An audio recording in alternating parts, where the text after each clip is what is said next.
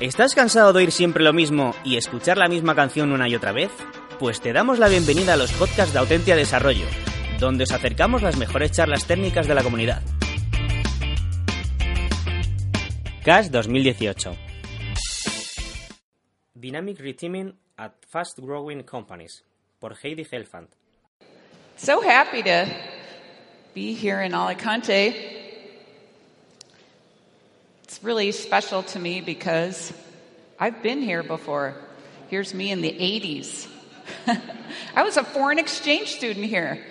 And when I got the invitation to come to Alicante, I was like, wow, I'd love to come back to Alicante. I'd love to come back to España. So, yo hablo español. Pero ahora en, en inglés. So the topic is dynamic reteaming. And I'm going to give you an introduction to this topic. But before we get into it, I don't know about you. You know, I've been working in software companies about 20 years. I want to learn and get better at what, what I do. So I'm always reading. I'm reading, I'm going to conferences, I'm studying. And I've been hearing stuff like this for years. You know, the best teams, the high performing teams, are the ones that stay the same, that don't change. Like this is the goal. So I always kind of took note of that, and I thought, oh, that's kind of interesting.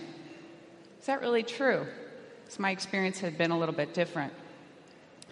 I've heard stuff like this as well, getting into Agile. You know, we are talking about machines yesterday with uh, Lisa's talk. But there's always been an influence that I've learned that's like, okay, you want to get the people up and running and you kind of monitor the progress, it always kind of felt a little bit like, wait a minute, where are the humans? My world has been different. My world has looked like this one. Maybe it looks familiar to you too. It kind of moves and it changes. So the goal of keeping things the same never really quite sat well for me. It's like, are we doing it wrong? So I'm talking about dynamic reteaming. In its essence, it's about team change. So I'm curious how it's been for you. So, can you stand up if you've had a new person join your team in the past month? Stand up if you've had a new person join your team in the past month. Okay, look around. Okay, you can sit down. Okay, now, let's try the flip of that.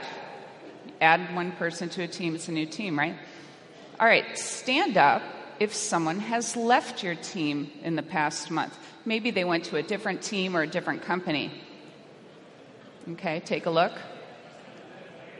Okay, I do this all over the world, and I get a very similar result because really, if you think about it, team change is inevitable, so you might as well get good at it People are going to come and go from our teams. So I think the focus needs to shift a bit. The focus needs to shift from keep it all the same. I mean, whose reality is that? To let's get good at dealing with what we're going through, which is team change. It could be small changes, like one person in and out, or it could be bigger. And there are different techniques for either situation. So, at the kind of reteaming at the edges, the smallest case, you add a new person, and your team system is different. Remember yesterday with the yarn, Lisa had us do this activity to kind of visualize the team system? If you had a new person come in after your web was already created, that web was going to be different. It only takes one person to change a team system. And new ideas are added to the team, different personality, differences of opinion, skills, points of view. You know, when Paul here joined a company that I was at, this guy stood on tables. Nobody really did that before. And I was like, oh my God, this guy's like incredible. Like he's facilitating a large group of people trying to get their attention. He was standing on a table. He changed our team system, not only our small group that we were part of together, but also he made a wider impact. So, on the flip side, you lose a person. If somebody leaves your team, it's different. So, it's kind of like what leaves with them. And the more people that leave, It feels even more different. So maybe it feels like the identity of the team is different or changing. Sometimes people rebrand their teams, they give the team a new name. You know, but what else leaves? This is Tim in the back there. When he joined one of the startups that I was at, we always focus on the whole person. We encourage people to share their interests. He got us all juggling. We'd be pair programming, we'd be taking breaks, we'd have a juggling competition. When Tim left, sadly, there was less juggling. Sometimes it really hurts when people leave. Now, this is not all stories, you know, it's a lot of stories of love and loss with reteaming. When a founder left this first startup that I was at, Expert City, it hurt. We did everything we could to make the trans, try to make the transition as smooth as possible, but it wasn't easy. And it was uh, very challenging for us. So sometimes it really hurts. On the other hand, sometimes we're glad they're gone. Sometimes we work with people that are annoying. It's a fact. You know, you don't know it when you're, you know, in the beginning, but sometimes we don't really miss them. I see some smiles in the audience. You know, it, it's just, it's a thing. Sometimes we need change. Imagine if you're with the same people all the time, all the time, all the time. We learn from different people.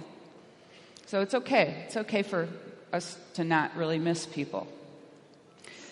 But then, you know, I hear all these things like, wait, you know, the best teams are the ones that are staying together for a long time. We've got to give these teams times to gel.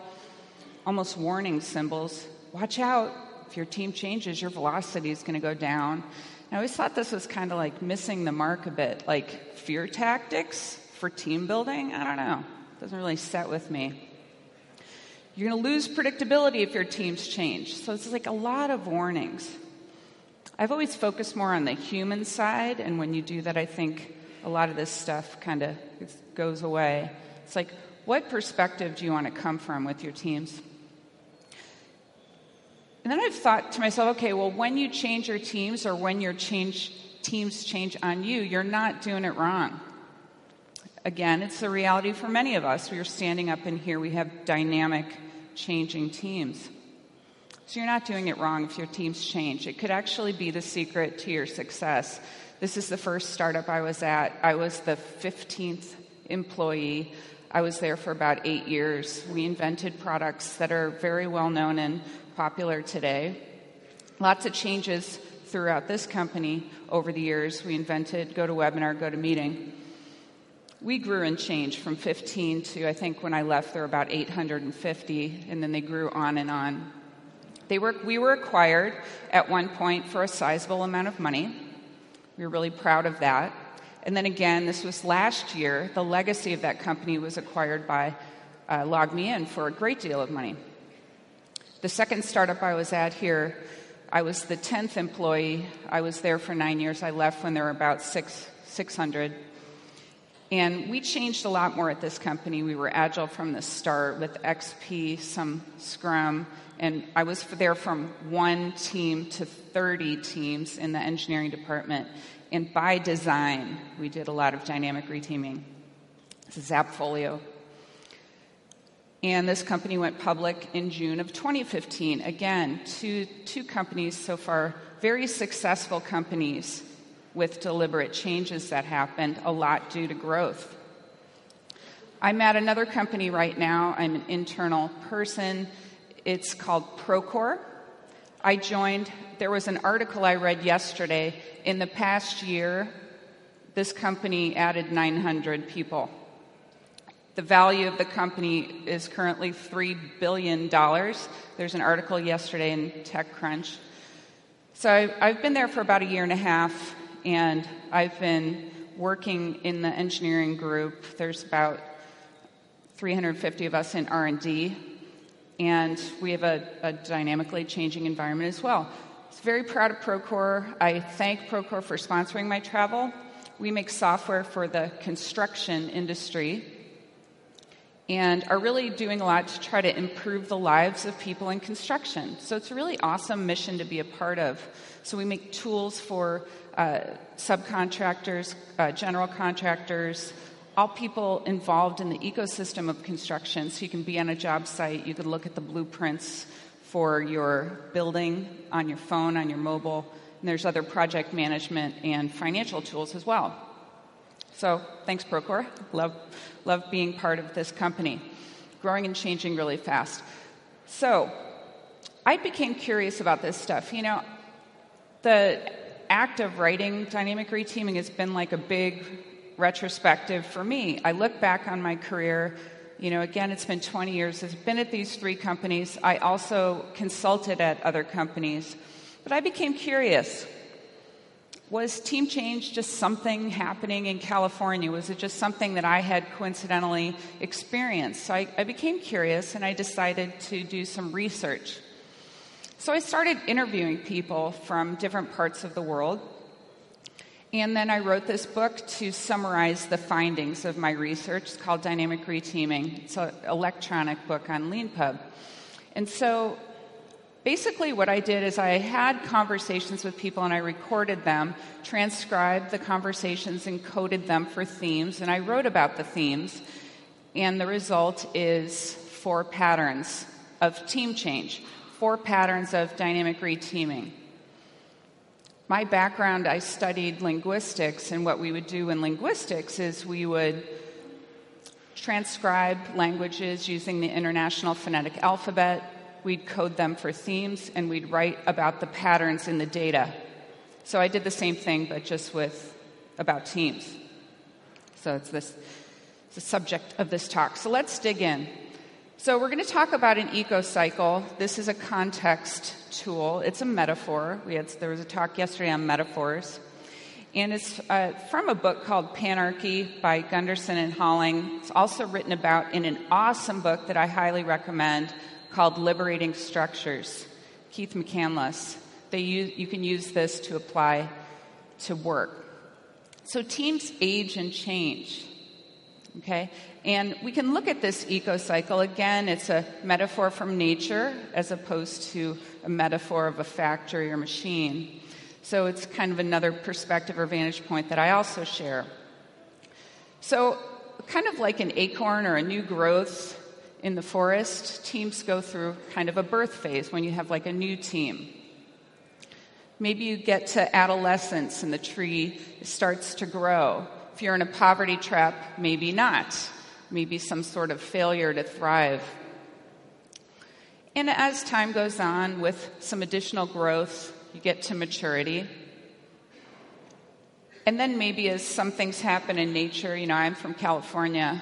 I live near Thousand Oaks, California, in Newbury Park. We had wildfires just recently. So it's a big disruption to our community and the system. Very de- could be very devastating. But some kind of creative destruction.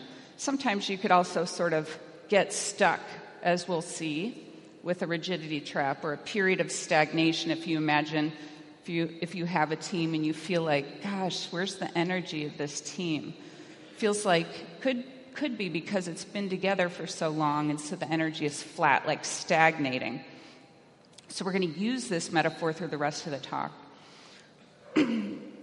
so it's also at different levels maybe you'll have changes at the company level.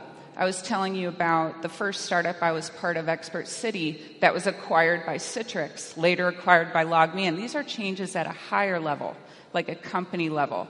You might have changes at a department level. Have you ever been at a company, you're working in component based teams, and someone decides, we're going to reorganize according to products? Maybe that's at that could be, could be at the company level or department level, depending on the impact. Could be a tribe level, groups of squads or teams, or at the team level. It could be that you have more sort of stability at a company level, but you're growing so fast that the teams are changing a lot. So maybe there's different rates of change depending on these different levels. This is called panarchy, by the way. You can read about it in the book Panarchy. And even at the person level, if you think to yourself, hmm, maybe you just joined your company, so it's kind of like that birth phase for you. Maybe you're at a company eight years, 12 years, more of a maturity. So it happens at different levels. The manner to which reteaming happens can also vary.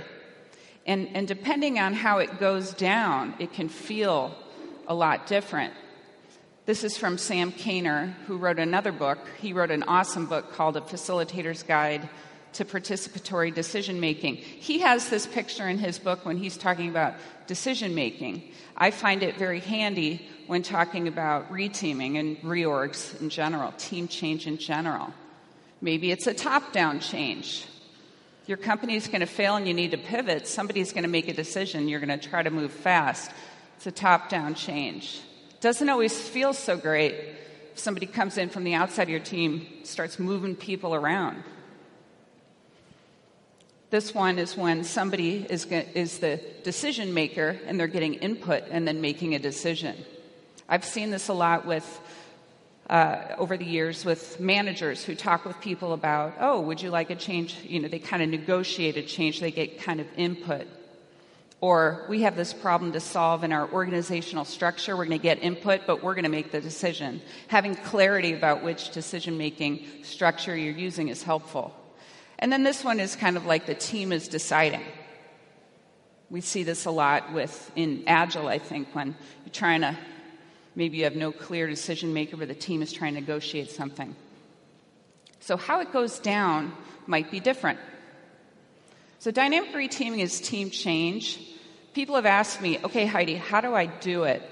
And I'm not saying go bust up your teams. I'm not saying change your teams now. That's, that's not what I'm saying what I've noticed from the research and experience is that this is a thing that happens, so we might as well get good at it. Might not be right for you next week to go change your team, so use care and caution with this stuff. Okay, so we apply patterns to solve problems. As if you want to do it, this is how you do it. So I'm going to talk about five, prob- five problems and four patterns. Okay, so that's the structure of the rest of this. So the first one is let's say you're in a situation where you have to pivot. So some could be some kind of or could be some kind of emergency situation, like you have some kind of uh, performance crisis with your software.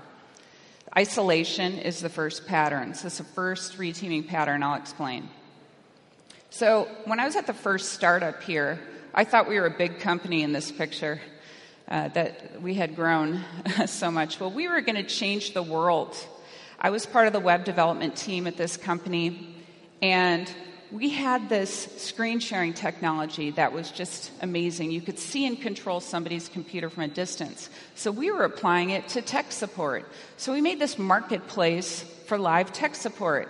So if you had a problem on your computer, you could come to our website, type in your problem, you could select an expert who would connect to your computer and see and control your computer to solve your problem. We were going to change the world. We were super excited about this. Here I am in my office. We got all the web flows on the wall. We're like, it was motivating. I mean, this was like, did you ever feel, well, did you ever have a job and it felt like just so incredible to you, so motivating that you worked extra? I mean, we worked so hard. We, it, but it was a joy. But one day things changed because we had one little teeny tiny problem.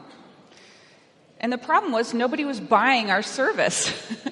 you know, so we learned a very, very important lesson at this first startup, which was like, you don't build it and then try to sell it. First, you validate whether you have a market. You sell the idea, convince yourself that, okay, if we spend, what was this, $10 million initially, somebody's going to buy it. Like, you got to make sure. Do that risk management. We learned this visceral lesson about market validation.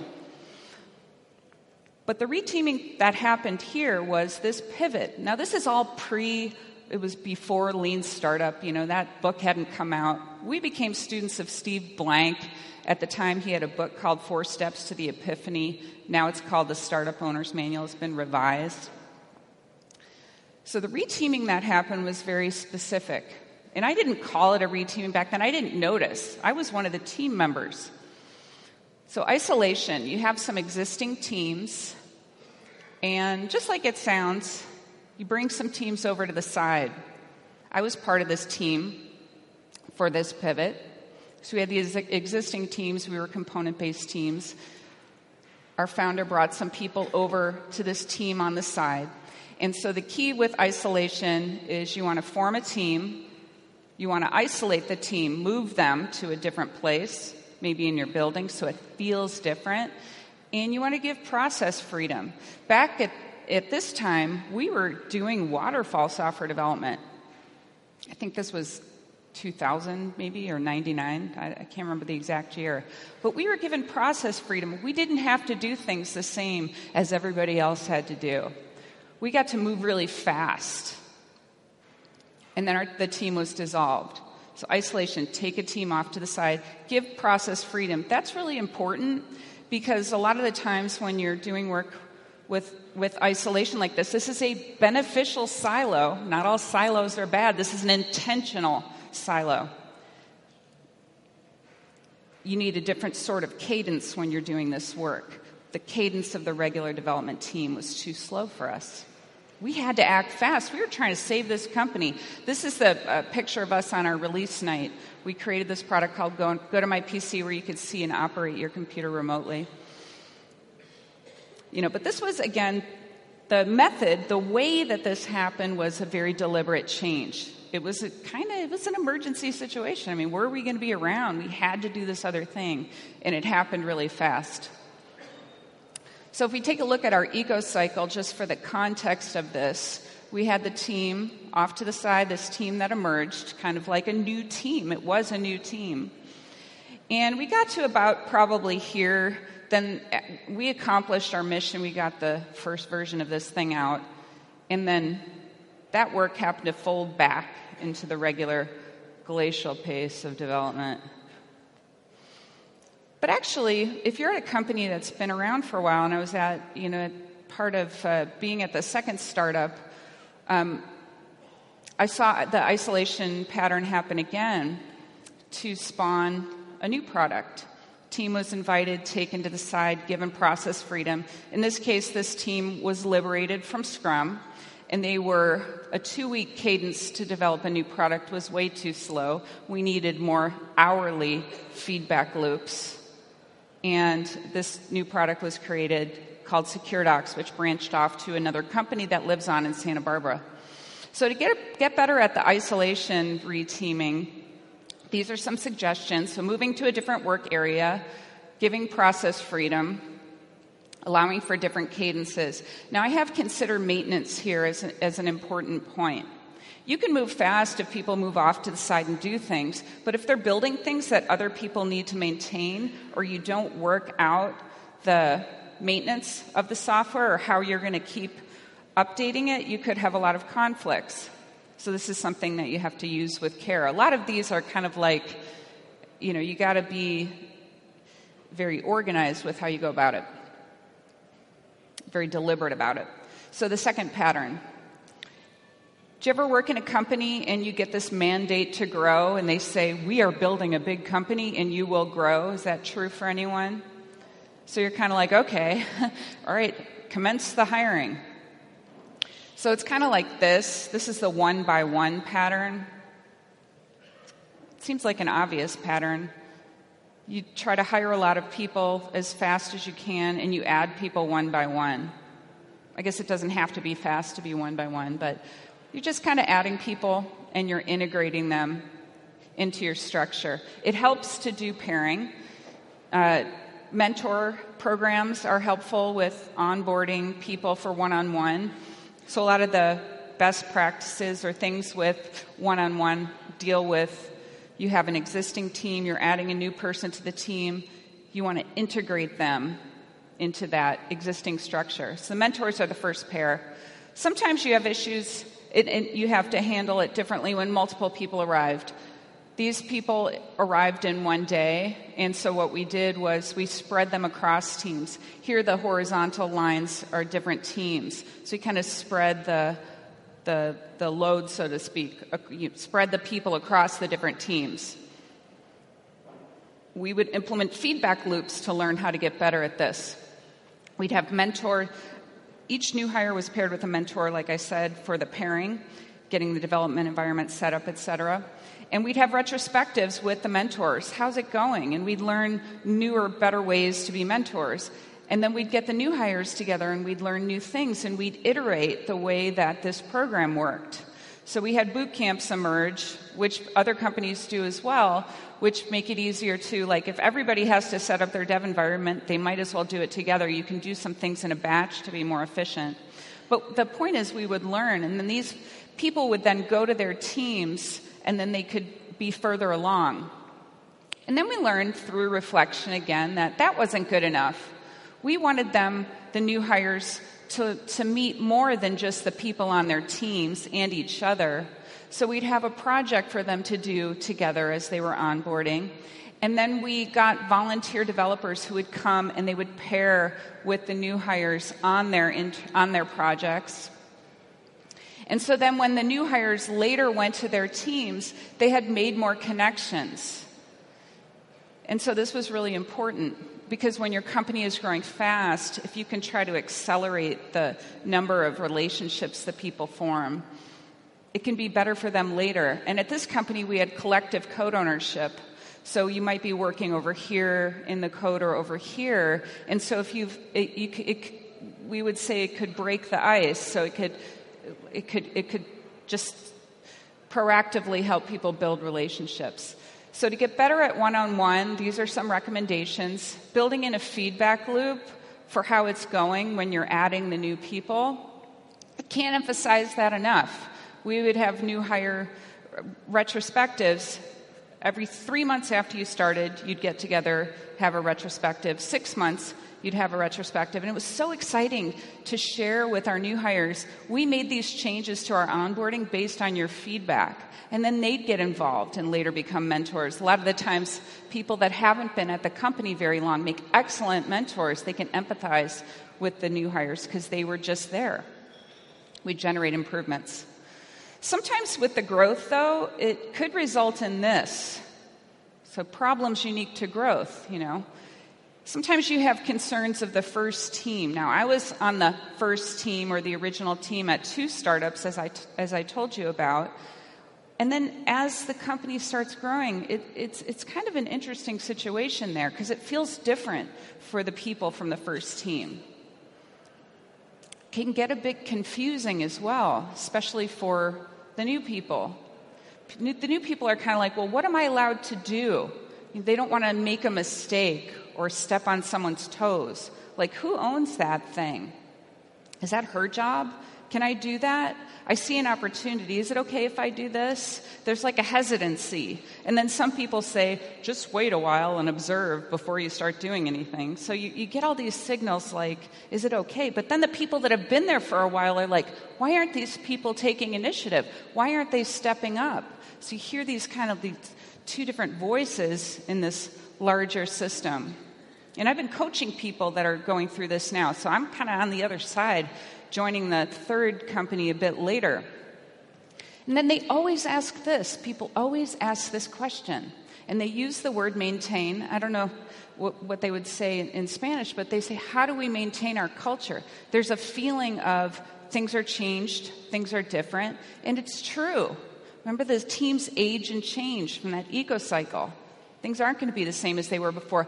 So, you know, what, what are you going to do?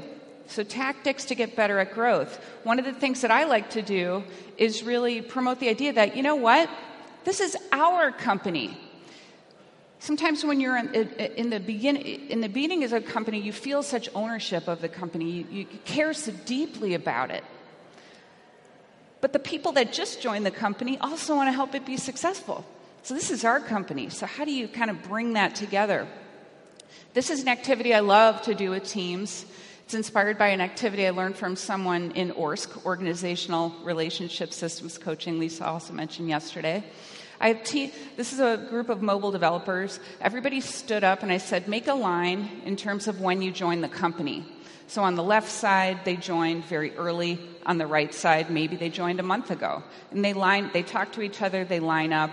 They make a timeline, they put their start dates on the timeline and other significant events. And then I have them, starting from the earliest uh, joiners, in pairs, they, they say, they tell the story of the team. And they also talk about why they joined the company. So you hear the origin stories, and when you anchor to that, you kind of raise the positivity in the situation, and it kind of like helps people along. So the people that just joined hear some of the earlier stories, and then the people that are there for a long time hear about why the newer people join the company. So it kind of raises the positivity. And that's what we want to do. The other thing you can do with when you have a lot of growth is find help people find each other through something like an open space. We had an open space, we posed a challenge, how can we improve collaboration is one thing you could ask.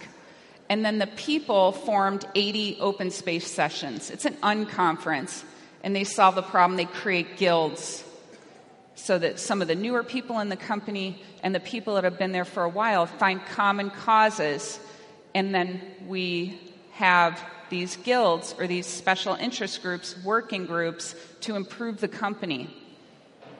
So you want to create situations where the people can know each other and not be strangers. Third pattern it's too big. Okay, so the problem is sometimes things get big one of the most common reteaming patterns I've seen in the industry is called grow and split. Okay? So when teams grow big, it's almost a kind of rigidity trap. Could feel like there are problems that weren't there before. Like this, this team, suddenly this stand up meeting is taking much longer than it did. I see some head noddings. It used to be 10 minutes, now it's a half hour. And this person doesn't care about what this person is working on because the work has gotten so separated. So planning takes forever. Yeah, if you do like sprint planning, that's worse because that's like a lot of pain. People aren't paying attention to each other. You want to bring your computer in so you can code during the sprint planning so you use the time well, but that's socially awkward, so you can't necessarily do that. So then you're a prisoner in the meeting. So it's harder to make decisions too. Work can become unrelated. And so growing and splitting is something that tends to happen. I've seen teams initiate the split. I've seen helpful people on the side say, hey, do you think you guys might be effective if you split, if you became two teams? Sometimes teams rebrand themselves. These teams, re, after they did a split, they came up with geeky twists on band names, Hex Pistols, we had Ace of Rebase. New team identities. This is a picture of a cake. My friend Rachel Davies was at a company in London called Unruly. When their team split, they marked the event with a cake. They had fun with it. The, the splitting of the fellowship, it was a Lord of the Rings inspired cake. They had fun with it. You know, this, you can mark the event. So then I asked myself, okay, well, why? why does this stuff happen? You know, is it because we're trying to do better? Is it because we heard and we read that maybe the best teams are a smaller size? Maybe that's why we do it. Maybe it could be because we are just inexperienced with facilitation. If you have to facilitate a large group of people, there are certain ways you can do it and you can get good at it, but it's not a common skill that everyone has. And then I asked myself, well, wait a minute, large teams work too. I've been in situations like here. Actually, th- this is a picture from a, a friend, William Them, who I interviewed for the book, and he was at a company in New Zealand called Trade Me, and they combined the teams. They were porting some functionality from one language to another, and they were knocking off things in the list, and they wanted to do pair programming and switch pairs. And so they'd come to this whiteboard and they'd pair and switch pairs. And they thought, when we do that, we want a larger group of people to do it with. So large teams work too. You know, so then I think, well, okay, well, who decides any of this stuff? And what if the team decides, right? So you can have a retrospective about the team composition. I think this is one of the forgotten things in Agile. Remember at the beginning, and I was like, everybody says keep the teams the same so you have predictability and all this stuff. But wait, this is a lever that we can use as a team to decide if we're going to pursue excellence, if we're going to try to get better at what we do, maybe us as the team might think if we change our composition, we could be more effective. So why not? Why not give free- teams the freedom to do that? I was with a team once, they felt like they were pretty big. They decided, okay, maybe we should split. But then the team dreamed up the idea of, okay, we're building web software, we're building mobile software. And so uh, the, the two, two of the people that were uh, working on the iOS app decided we're going to follow the priority. And so we're going to be with this team when they have a higher priority, and this team with a higher priority, and this team with a higher priority. So you think maybe, okay, Heidi, was this effective? How did they do? The fact was that they, the, the point of this story is that the team got to own it.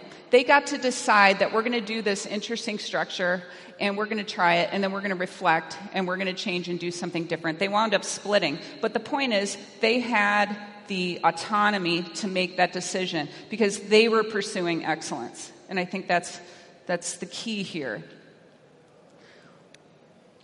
So, to get better at grow and split, so don't share team members. Sometimes when you split, what are you going to have a new suddenly hire a new product owner sometimes they need to be shared that can be awkward it can be challenging not necessarily the best solution okay avoid creating dependencies. Sometimes when these teams split, suddenly they have new dependencies to manage that they didn't have before. Maybe it's easier to stay together.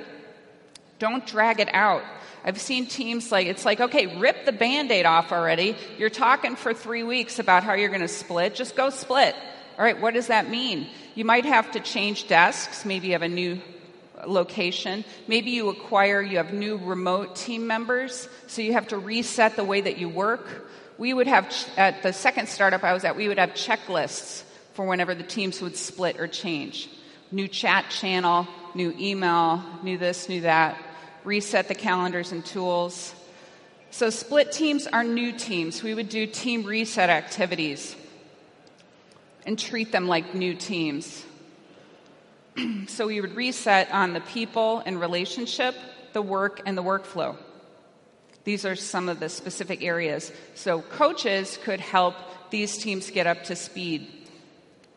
So, focusing on relationship building is something that's always worked for me. They were on a camping trip together. We would have groups of teams get to know each other really well. And then later, when they changed teams, they already had the foundations of a relationship built. So, it always focus on relationship building. At Procore, we have a program, it's called Get to Know You Lunch. So the company will pay for it. Anyone can have lunch with anyone else. And so it, it's a great way to meet people and break the ice and say, hey, let's have a get to know you lunch. So you get these invitations, and it helps to foster the relationship building. Because if you know and care about the people you work with, everything else is just easier. We would do market of skills, learn from Lyssa Adkins. So you could do an activity for an hour where people share these are my skills, these are the, my hobbies and interests. And I added a couple of extra things. This is what I want to learn in the next three months. And this is what I offer to teach you. So it helps people form connections, it raises respect. So you could do deliberate things if the team is up for it. It all depends on what the team is up for. You meet the team where they are. The other thing is like video. Turning on the video is important. I was with this one team and one guy, I heard a dog barking. I'm like, oh, show me your dog. And he lifts up this dog, and it's a Pomeranian or something. And the other guy, who he had worked with for five years, he's like, oh my gosh, oh my gosh, I have a Pomeranian also. But they never showed their video before, so they'd worked together for five years, didn't really know each other. So I always encourage people to turn on the video. We would determine conflict protocols, planning ahead that things might get a little you might have a little bit of conflict. So we agree in advance. How do we want to be when we're in conflict? You'll learn about me that I like to take a walk around the block if you have an issue with me. So this is kind of risk management for the relationship part of the teams. We would align on the work, of course. We are there to build something. What's our mission? This is an opportunity canvas from Jeff Patton. Always love using these to realign on the high level of work. We would also visualize the workflow, make team agreements based on our workflow. And then, really, just aligning with the team on what does it mean to have excellence, to pursue excellence? What does success look like for our team? How are we going to share out how we're doing? How are we going to measure whether we've, you know, we're building the software? Did we make a difference with the customer? But we're also building the team together. So, what do we want that to be like? All right, fourth pattern. Sometimes you have the silos that are about knowledge silos. Sometimes you want to do deliberate things to spread around the information. So the pattern is switching. this guy, he had to take his laptop with him on vacation because he's the only one that knew the system and there was an outage when he was on vacation, so he's fixing the outage when he's underwater. That, this is not what we want. Some sort of rigidity trap here when you have one person responsible for one area of your code or of your product, that kind of coding, coding in silos. Some companies switch at a regular cadence. Evan Willey is a program manager at Pivotal Cloud Foundry. He was telling me about how they deliberately switch to spread around the knowledge. He has a great experience report from the last Agile Alliance conference that talks about how they work. So they switch at a regular cadence. So the switch pattern, you're moving people around at a certain cadence to spread around the information or to help people find fulfillment, to help people give people an opportunity to work with other people. Because we learn from different people, and sometimes we want to work with different people. So, switching is about safety and resilience, not having only one person who knows that system. So, we want more than one person. We want the flexibility so we can move around. So, it's about opportunity also. Visualizing the open hiring on other teams is helpful because someone might opt, hey, I'd like to do that. If you have if, if people don't know about your open hiring positions in your company they might try to find something elsewhere. So it's to your benefit to provide opportunities spreading the knowledge. And it's it's good for agility. When we you know, menlo innovations company in ann arbor michigan they have really good parity with their hiring their onboarding and their actual actual work they switch, they pair, and they switch pairs. Everybody pairs 100% of the time. You know you're getting into that when you join the company. So they spread the information around for this kind of redundancy. You know, mob programming adds even more sort of fluidity. I was at Hunter Industries in Southern California talked to Chris Lucian, the engineering director there, and he was telling me how so they have the people that code in groups, they call it a mob, mob programming. So they have a, here's a picture with two, and when they would switch, it's the engineers decide if they want to switch. If they agree between the two mobs, then they tell the manager. So it's very kind of bottoms up. And the way that they did that emerged out of a retrospective. Jim is a software engineer in Portland, has extensive knowledge of the architecture and the design of the product at the second startup I was at. So he would nomad. He would go from team to team when he would come in person to the company in California.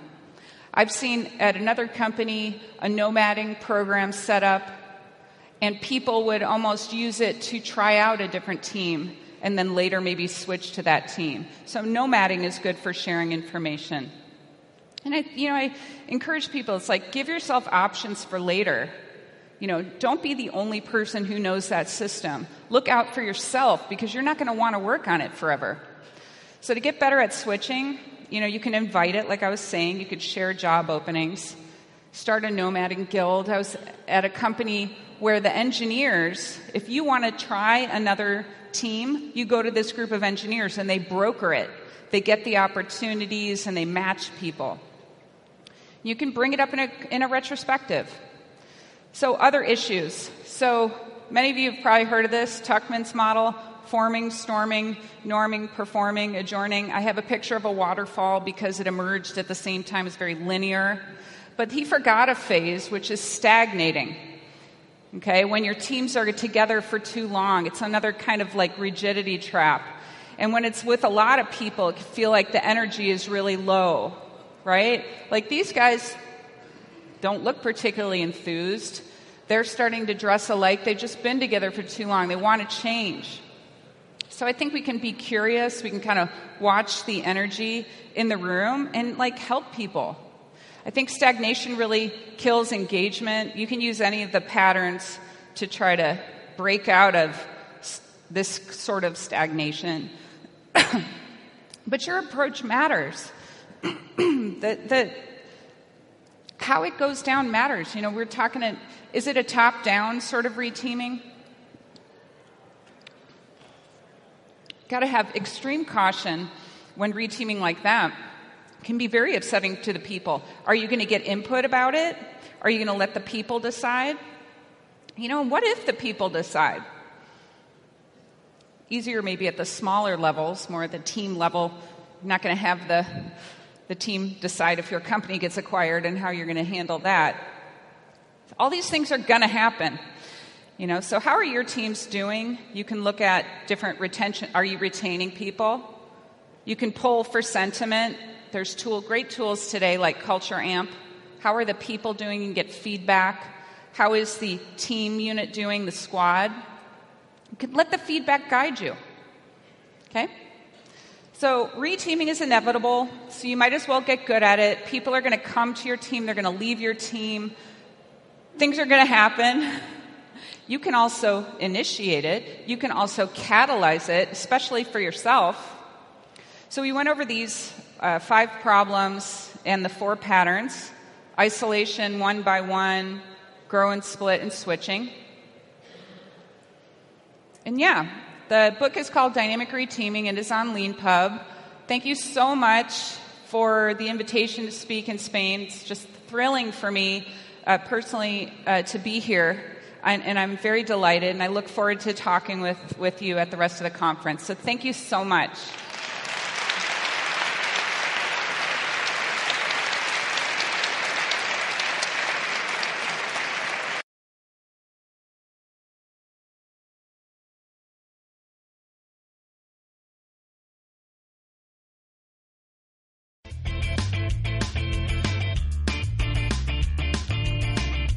Si te ha gustado el podcast y quieres estar a la última en tecnología, suscríbete a nuestro canal de iVoox y escúchanos donde quieras. Para más información, autentia.com.